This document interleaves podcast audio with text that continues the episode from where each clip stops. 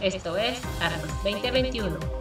En noticias de la Guardia Nacional, para fortalecer las capacidades operativas de la Guardia Nacional, el pasado 30 de abril se graduó la primera generación de 29 artilleros y artilleras aéreos de la Guardia Nacional, la ceremonia de graduación fue presidida por la Secretaria de Seguridad y Protección Ciudadana, Rosa Isela Rodríguez, y por el comisario general Luis Rodríguez Bucio, comandante de la Guardia Nacional. Esta es la primera generación de 29 artilleros de la Guardia Nacional quienes se especializaron en el empleo de ametralladoras M134 Minigun tipo Gatling, calibre 7.62 mm, las cuales son empotradas en aeronaves de ala rotativa y que son capaces de disparar rondas de hasta 6.000 disparos por minuto. El evento se llevó a cabo desde el hangar W del centro de mando, base Contel de la Guardia Nacional. Sin embargo, el adiestramiento fue impartido durante seis meses por personal de la Fuerza Aérea Mexicana en el campo militar de San Miguel de los Jagüeyes, Estado de México. Al hacer uso de la palabra, la Secretaría de Seguridad y Protección Ciudadana se congratuló del avance hacia la igualdad sustantiva al emplear la participación de las mujeres en actividades que anteriormente se relacionaban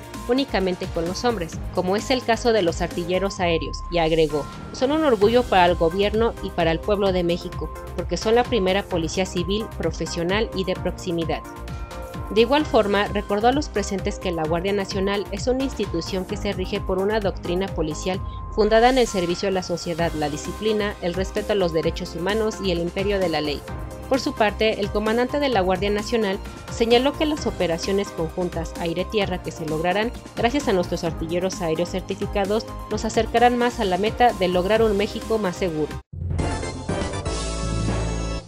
En noticias de la Secretaría de Marina Armada de México, el 8 de mayo, personal adscrito a la décima zona naval en coordinación con la Capitanía Regional del Puerto de Lázaro Cárdenas, Michoacán, efectuó la evacuación médica de un tripulante del buque mercante Iris Express a 3.8 millas náuticas o 7.3 kilómetros aproximadamente al sur del mismo puerto. La evacuación se realizó cuando una agencia naviera solicitó vía telefónica a la Estación Naval de Búsqueda, Rescate y Vigilancia Marítima en SAR, Lázaro Cárdenas, apoyo con la evacuación médica por considerar que estaba en riesgo la vida de un tripulante de nacionalidad filipina de sexo masculino dado que presentaba dificultad respiratoria, uno de los síntomas de COVID-19. Ante la situación, este mando naval activó los protocolos establecidos para la salvaguarda de la vida humana en la mar y ordenó el zarpe inmediato de una embarcación tipo Defender perteneciente al lanzar Lázaro Cárdenas, evacuando a citada persona a quien se le brindó atención prehospitalaria durante su traslado al muelle de la decimozona naval,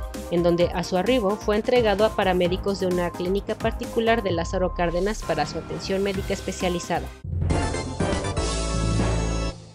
El 9 de mayo, personal adscrito a la novena zona naval realizó el rescate de cuatro náufragos a 22 millas náuticas o 41 kilómetros aproximadamente al noroeste de Progreso, Yucatán, donde brindó apoyo a pescadores de nacionalidad mexicana tras la volcadura de su embarcación, derivada de las condiciones meteorológicas que imperaban en el área. El rescate se realizó tras presentarse una persona a las instalaciones de la novena zona naval, solicitando apoyo para asistir a cuatro personas del sexo masculino que iban a bordo de una embarcación pesquera de nombre Mero Coronado Jr., quienes habían zarpado del pueblo de abrigo de Yucaltepén, Yucatán.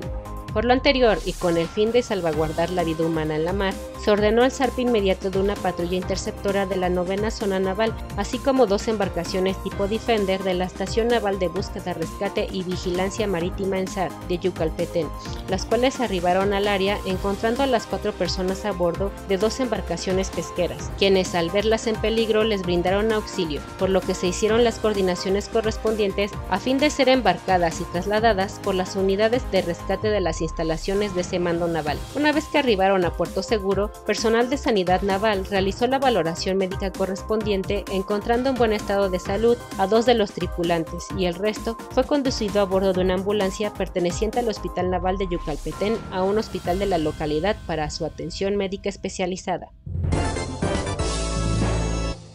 Esto fue Armas 2021 Te invitamos a seguirnos en nuestro Instagram donde ahora podrás acceder a las mejores fotografías de nuestro equipo periodístico y ser parte del espíritu de cuerpo de nuestro Instituto Armado. Puedes encontrarnos como Revista Militar Armas. También te invitamos a suscribirte al newsletter y recibir las noticias más destacadas de la semana directamente en tu correo. Este registro puedes realizarlo en nuestra página web www.editorialgea.com.mx de forma gratuita. Mi nombre es Lía Danés y continuamos en línea. Armas 2021, por la confraternidad de los ejércitos y pueblos del mundo.